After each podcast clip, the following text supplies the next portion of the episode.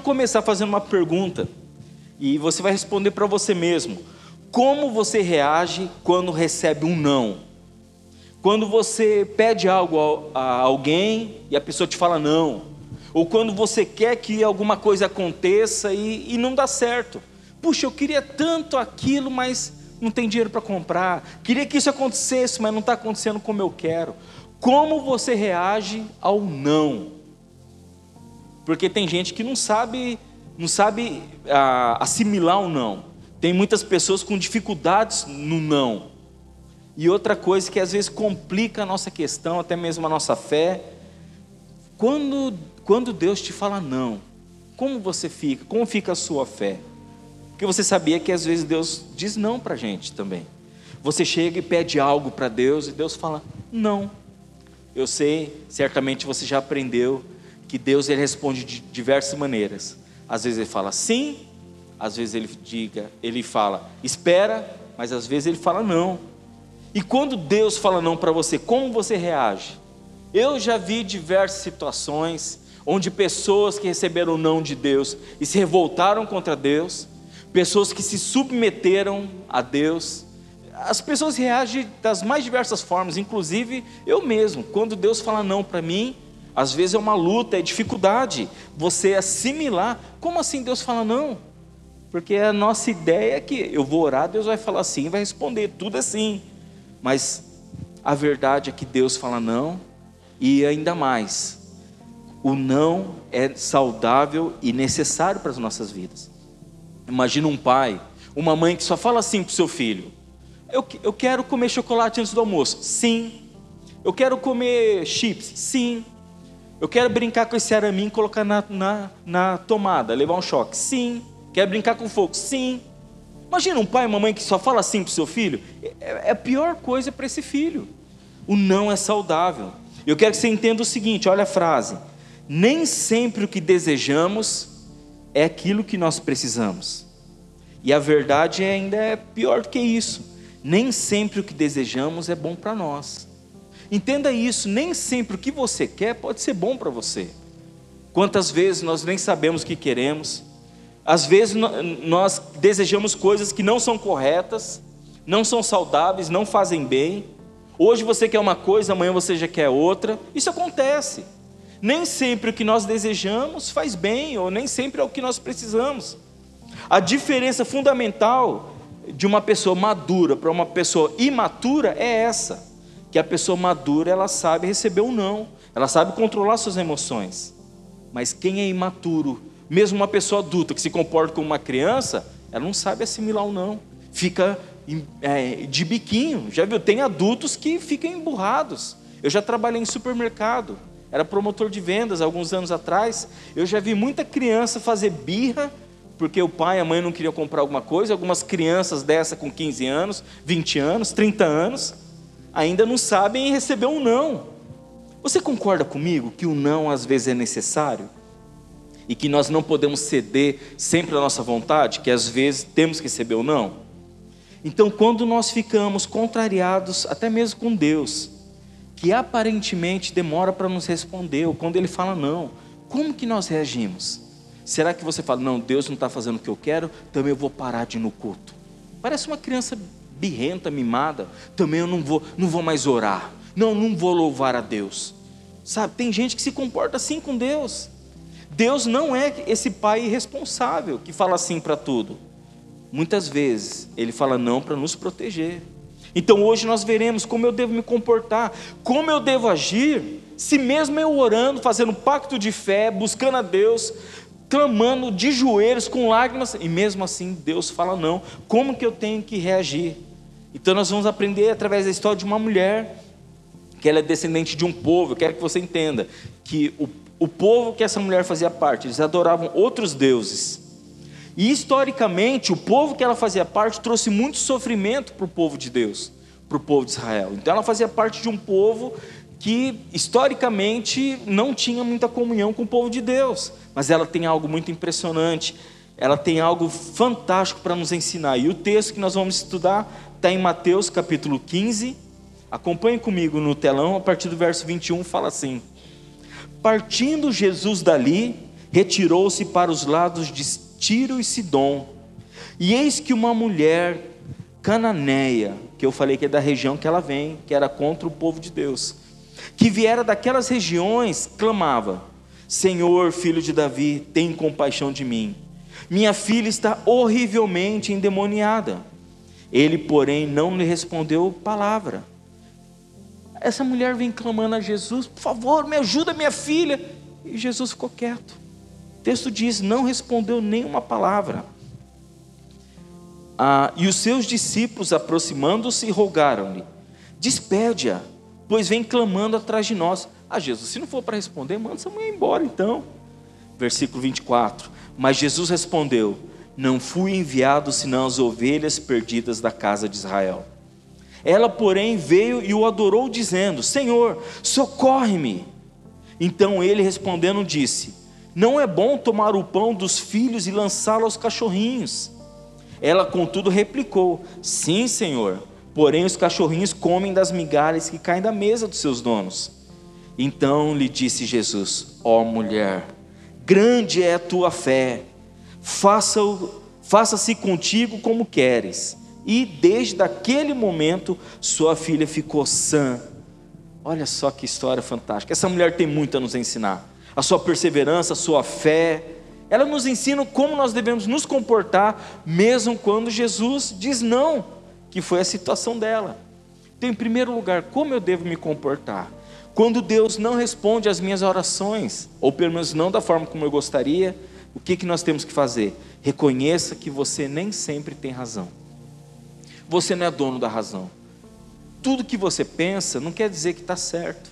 Nós vemos dias onde as pessoas brigam, onde as pessoas cortam a amizade, as pessoas ofendem as outras só porque pensa diferente. Um exemplo disso, a gente está chegando perto da época de eleição, e até onde eu entendo, nós vemos num país democrático que você tem liberdade para defender um partido, um político, e o outro, o outro partido, outro político. Até onde eu entendo, no país é assim, mas as pessoas brigam, ofendem só porque você defende um outro candidato diferente de mim, só porque você pensa numa ideologia diferente de mim, porque as pessoas acham que só elas têm razão. Nós ficamos contrariados com quem não faz nossa vontade. E irmãos, vamos ser sinceros. Às vezes a gente fica contrariado até com Deus, quando Deus não faz o que nós queremos. Sabe por quê? Porque nós achamos que estamos certos. Eu tenho razão, eu sei do que eu, sei do que eu preciso, eu sei o que eu quero. Como assim você não vai fazer o que eu estou dizendo? Eu dei um conselho para você, você fez outra coisa? Como assim? Como assim você não está obedecendo o que eu estou mandando você fazer? Como assim você pensa diferente? Nós temos que entender que nem sempre nós temos razão. Sabe como identificar alguém que é assim? Ou pelo menos ver se nós somos desse jeito? Pela reclamação, pela murmuração. A pessoa que ela só aceita as coisas do jeito dela, ela reclama demais ela sai falando, é, mas também se, se tivesse feito da forma como eu falei, se tivesse me obedecido, sabe? Ela acha que só ela tem razão. A pessoa fala com superioridade, até fica torcendo para dar errado. Ah lá, deu errado, sabe por quê? Porque eu falei que não ia conseguir. Deu errado porque eu falei para fazer desse jeito, fez do outro. Bem feito. A pessoa, é, ela, ela fica até torcendo para dar errado isso, só para mostrar que ela tinha razão. Só para falar a famosa frase: Eu te disse, falei para você. A verdade, irmãos, é que nós somos bons palpiteiros da vida alheia, não é verdade? É fácil você olhar para a vida do outro e falar o que o outro tem que fazer. Nós temos solução para o problema de todo mundo, mas não somos capazes de resolver as nossas questões. Nós somos capazes de mudar as nossas coisas. Quantas coisas nós queremos mudar em nós? Tentamos, tentamos e nada.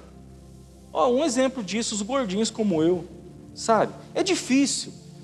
Não é, não é relaxo. Você tenta mudar a alimentação, faz exercício físico, se esforça e vai lá e caminha. Depois você vai ver perdeu 10 gramas. Aí você come uma maçã ganha 2 quilos. É uma luta, sabe? Isso é prova que eu não consigo controlar nem, nem meu peso eu consigo controlar direito. É uma batalha difícil. Você entra numa dieta e está num estilo de vida diferente e está firme, firme. Daí chega um dia como esse, de feriado, você pensa: não, no feriado eu vou relaxar, vou esquecer esse negócio de dieta para trás. Parece que você regrediu duas semanas de exercício que você teve. É difícil. Sabe, tem coisas que nós não temos controle nem sobre nós mesmos. Olha o texto de Mateus 6:27. Jesus fala assim: Qual de vocês, por mais preocupado que esteja, pode acrescentar ao menos uma hora à sua vida? Jesus está falando, você, por mais preocupado que você fique, tem coisa que não está sob o seu controle, sob o seu domínio, sabe? E o motivo de nós orarmos, ah, desculpa, o motivo de nós não orarmos mais é pensar que nós podemos resolver as coisas sem Deus. Porque você acha assim, não, para que, que eu vou orar sobre isso? Eu vou lá e faço. Essa outra situação eu não preciso de Deus, eu sei resolver.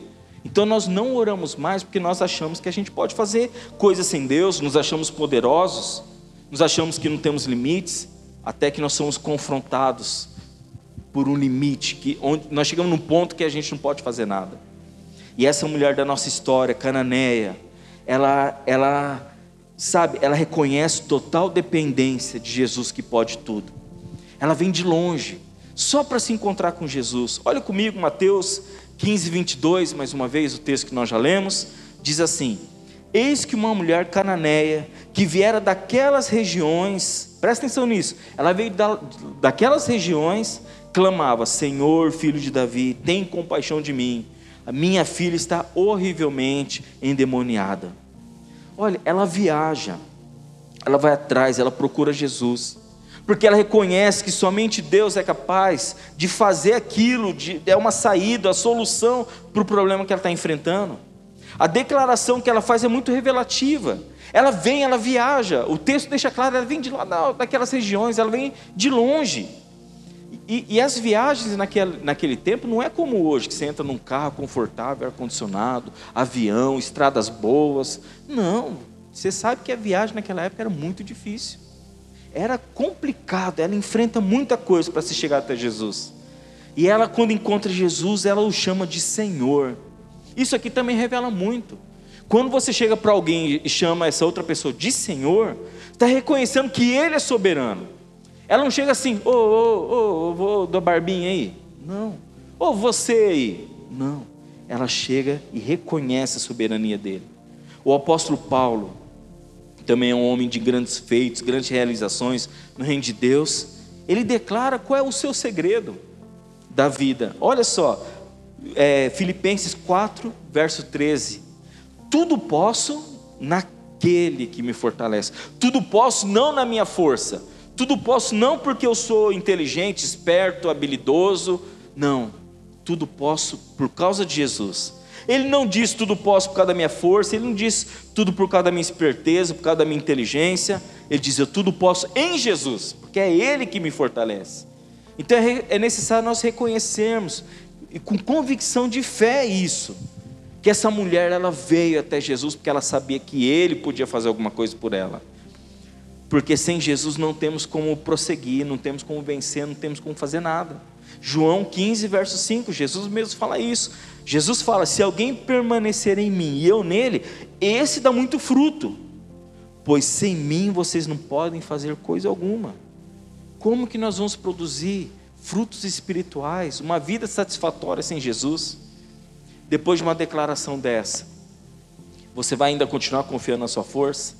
Então, primeira coisa, nós temos que reconsiderar e, sermos dependentes de Deus porque às vezes estamos orando por uma situação. Então Deus age, abre a porta, nos dá sabedoria, viabiliza aquilo se resolver. E depois de Deus agir na nossa vida, ainda tem alguns que pensam: eu acho que eu consegui, eu acho que eu dei um jeito por mim mesmo. Ele não reconhece que foi Deus que fez. Ele está orando, mas depois que acontece, fala: eu acho que eu dei sorte, sabe? Essa mulher da Canané, não, ela reconheceu que era dependente de, dependente de Deus, encarou os obstáculos, a impossibilidade, se esforçou, viajou, implorou a Jesus o milagre. Por que, que ela viajaria, se humilharia? Faria tudo isso se ela não estava crendo naquilo. E olha, e mesmo fazendo tudo isso, ela chegou a Jesus, pediu o favor dele e ele ficou quieto. Depois ele negou o pedido dela.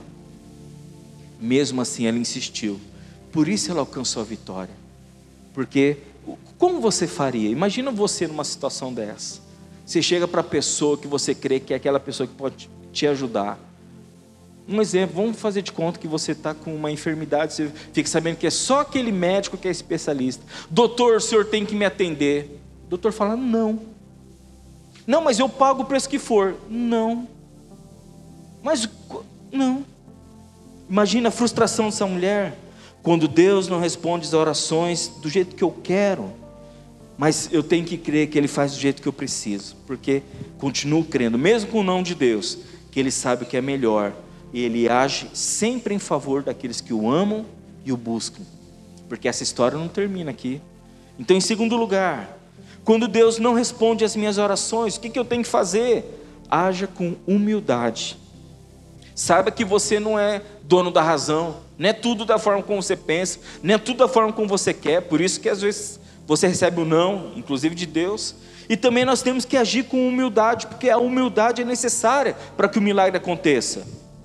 Humildade não é ser um coitadinho, ser de menos. Ai, olha como eu sou humilde, não. Humilde é você ser quem você é, nem de mais e nem de menos. É você saber quem você é. É o reconhecimento do você real, verdadeiramente quem você é. É olhar dentro de si, fazer uma autorreflexão, saber suas qualidades, mas também os seus limites. E essa mulher cananeia tem um comportamento interessante, ela se humilha, ela implora para Jesus, porque ela sabe que ele pode todas as coisas. Ela chega para ele: Olha, tem misericórdia de mim, tem compaixão. Ela sabe que nessa situação ela não pode fazer nada, então ela se humilha diante do Senhor que pode tudo. Sabe, tem gente que vai orar com arrogância a Deus. Eu determino, eu obrigo. Quem é você para exigir alguma coisa de Deus? Nós temos que chegar diante do Senhor com humildade. Senhor, eu estou precisando tanto da Sua graça, preciso tanto do Seu amor, preciso do Senhor agir na minha vida. Se o Senhor não fizer, o que será de mim? No texto lido, nós podemos ver esse comportamento nessa mulher. Mateus 15, verso 22. E eis que uma mulher cananeia, que viera daquelas regiões, clamava: Senhor, filho de Davi, tem compaixão de mim, a minha filha está horrivelmente endemoniada. Você consegue imaginar a cena? Eu imagino uma mulher se jogando aos pés dele, abraçando o pé dele, sabe, com, com desespero na sua voz. Vamos reconhecer, é difícil você se humilhar. Quantos de nós talvez faríamos isso? Eu atendi um caso essa semana que passou, de uma pessoa que não é da nossa igreja, mas ela está com uma situação difícil na justiça. Alguém está tá processando ela e ela está correndo um risco muito grande de perder a casa, da casa dela ir para leilão, é uma situação bem delicada.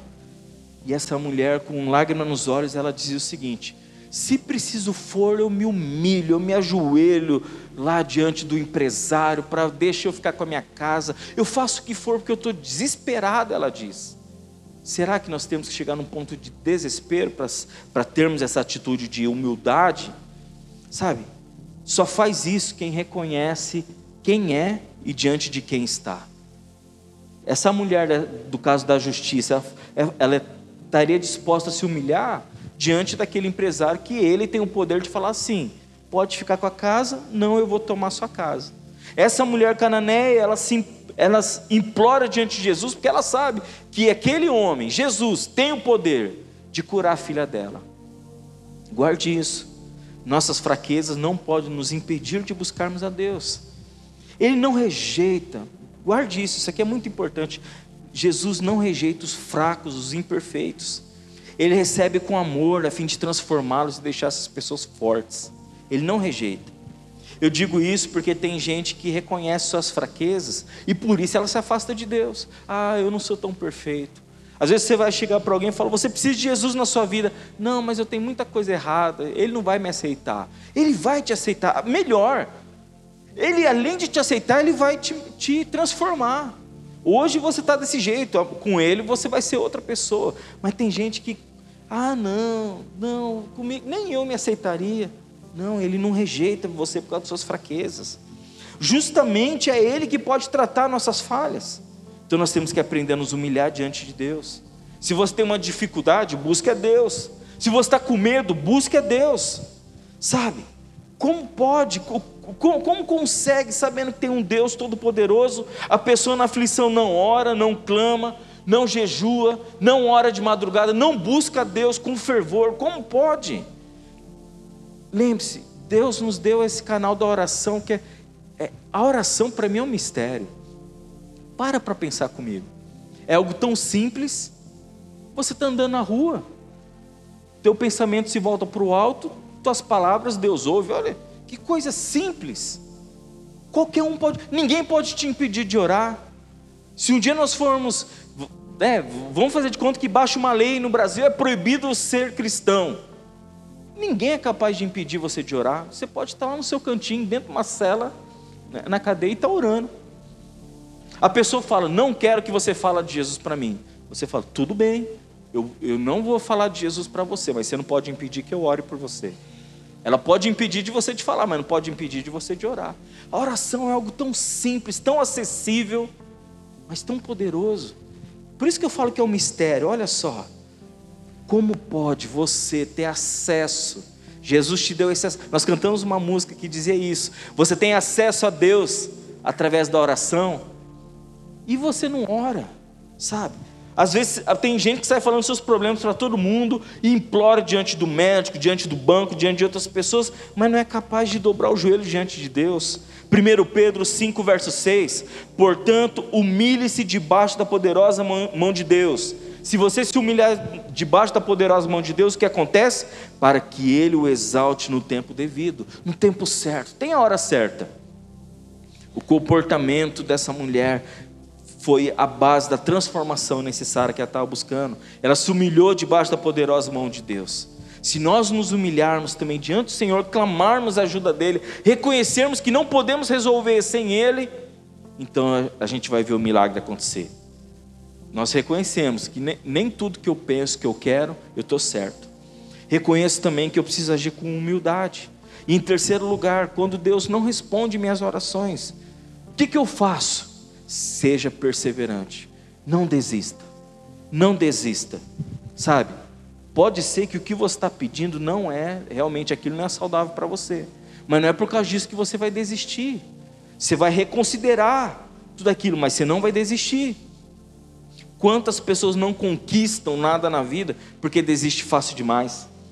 Tem gente que tem muita iniciativa e pouca terminativa, se é que existe essa palavra. Começa tudo, faz tudo, mas não termina nada. Sabe? Não, temos que ser perseverantes, senão você não vai chegar em lugar algum. Não, uma vez conheci um jovem que já estava fazendo sua quarta faculdade, começou e não terminou, no meio do curso foi para o outro, foi para o outro, foi para o outro. E se ele tivesse continuado no primeiro curso, ele já estava formado já, mas fica, não, não insiste, não persiste. Sabe, nós podemos medir o desejo de uma pessoa pela busca dela, pelo sacrifício que ela faz, pela persistência. Quem desiste fácil demonstra que não tem um desejo muito forte e não está convicto do que quer. Ouça com atenção: grandes conquistas têm alto preço. Grandes conquistas têm alto preço. Coisas fáceis não valem muita coisa. Nessa história, essa mulher da Cananeia, a gente pode ver a trajetória, o comportamento dela diante da necessidade. Ela reconhece que somente Deus pode fazer, ela se humilha pedindo compaixão, reconhece o seu desespero e agora a gente vê a perseverança dela. Vamos qualificar aqui, a, talvez diferenciar algo que pode trazer confusão para nossa mente. Perseverança é uma coisa, teimosia é outra. O que é teimosia? Teimosia é quando você vê que algo não está certo, que não vai dar, não está adiantando e você continua persistindo no erro. Isso é teimosia. Perseverança é continuar mesmo quando aparecem obstáculos. Mesmo quando tem barreiras, você continua. Isso é perseverança. Teimosia está errado, mas você continua. Persistência são apenas barreiras para você superar. Essa mulher da Canané da história, ela sabe o que ela quer, ela está disposta a enfrentar o que for preciso e ela é perseverante. Ela não mascara o problema, ela sabe o que ela quer, ela dá um nome.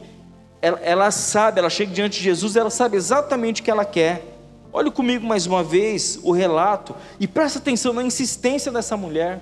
Uma insistência que talvez eu e você já teríamos desistido no meio do caminho. Uma insistência que a maioria das pessoas talvez não teria essa mulher persiste, ela engole o orgulho, ela, ela supera tudo isso e ela persiste. Verso 22, Mateus 15: Eis que uma mulher cananeia que viera daquelas regiões clamava: Senhor, filho de Davi, tem compaixão de mim. Minha filha está horrivelmente endemoniada. Ele, porém, não lhe respondeu palavra. Ele nem respondeu, nem não ele falou. E os seus discípulos, aproximando-lhe, rogaram-lhe: Despede-a, pois vem clamando atrás de nós.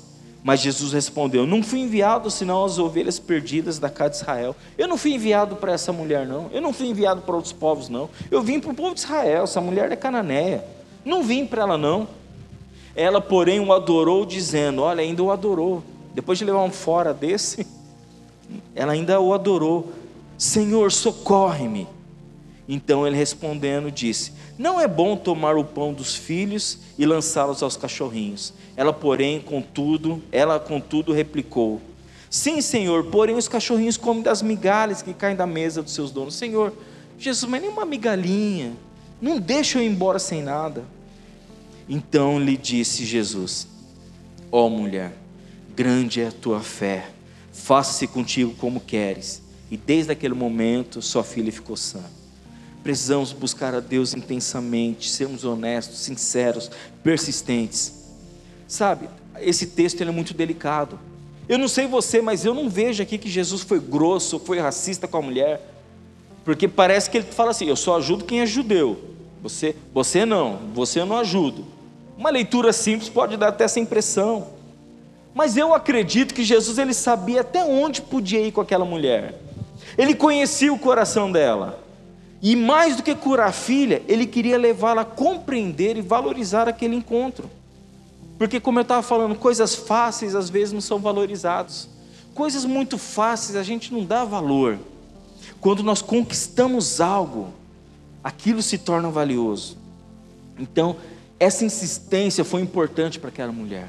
E, e, e, isso tudo, até o não, foi importante para ela assimilar, até para ela ver tudo aquilo que estava acontecendo. Deposite seus medos, suas dúvidas, suas dificuldades diante de Deus.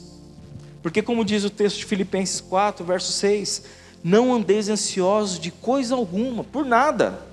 Em tudo, porém, sejam conhecidos diante de Deus as vossas petições pela oração, súplica e ação de graça. E essa mulher cananeia ela fez isso. Ela chegou diante do Senhor e lançou a sua súplica. Ela buscou e o resultado foi libertação da sua filha.